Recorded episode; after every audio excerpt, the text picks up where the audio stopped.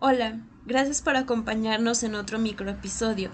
Hoy tenemos la historia de Sandra Matei García Rada. Ella es peruana, pero vive en París desde hace cuatro años. Es investigadora de moda y tendencias y trabaja como consultora para varias empresas alrededor del mundo, así como profesora en universidades en Lima y París. Esta es su historia.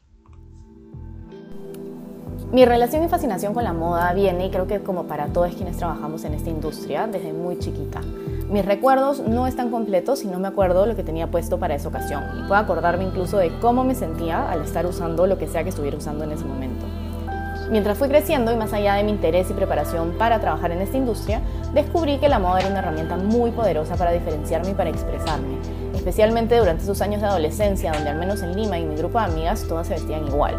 Y no digo que yo era la revolucionaria del grupo, pero definitivamente yo era la que se vestía con cosas un poco más distintas. La revista Teen Vogue jugó un rol súper importante en mi exploración con la moda porque esta revista tenía un enfoque muy fuerte en descubrir tu estilo personal.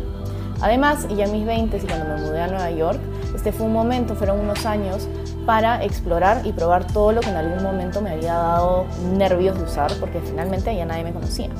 Y aunque esto precisamente no tiene que ver con la, con la ropa como tal, una de las cosas que más recuerdo de esos primeros meses de exploración es que a las dos semanas de llegar fui a comprarme un lápiz de labios rojo intenso.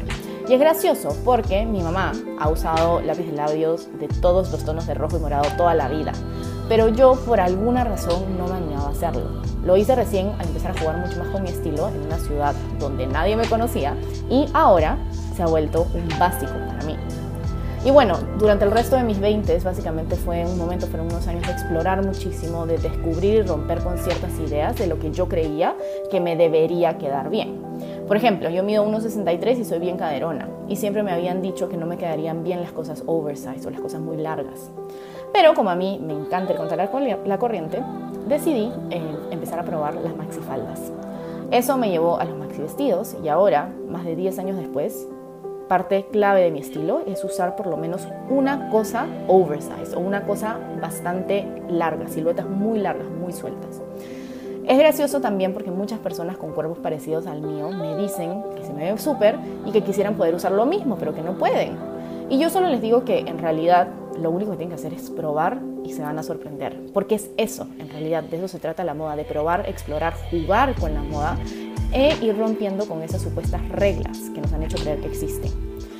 Ahora, en mi caso, ya pasando la pandemia, estoy dando otro giro y es que quiero divertirme mucho más con mi forma de vestir. Quiero más volúmenes, quiero más texturas, quiero mantener mi paleta de colores neutra que tanto amo, pero tengo muchas ganas de arreglarme mucho más y probar nuevas combinaciones.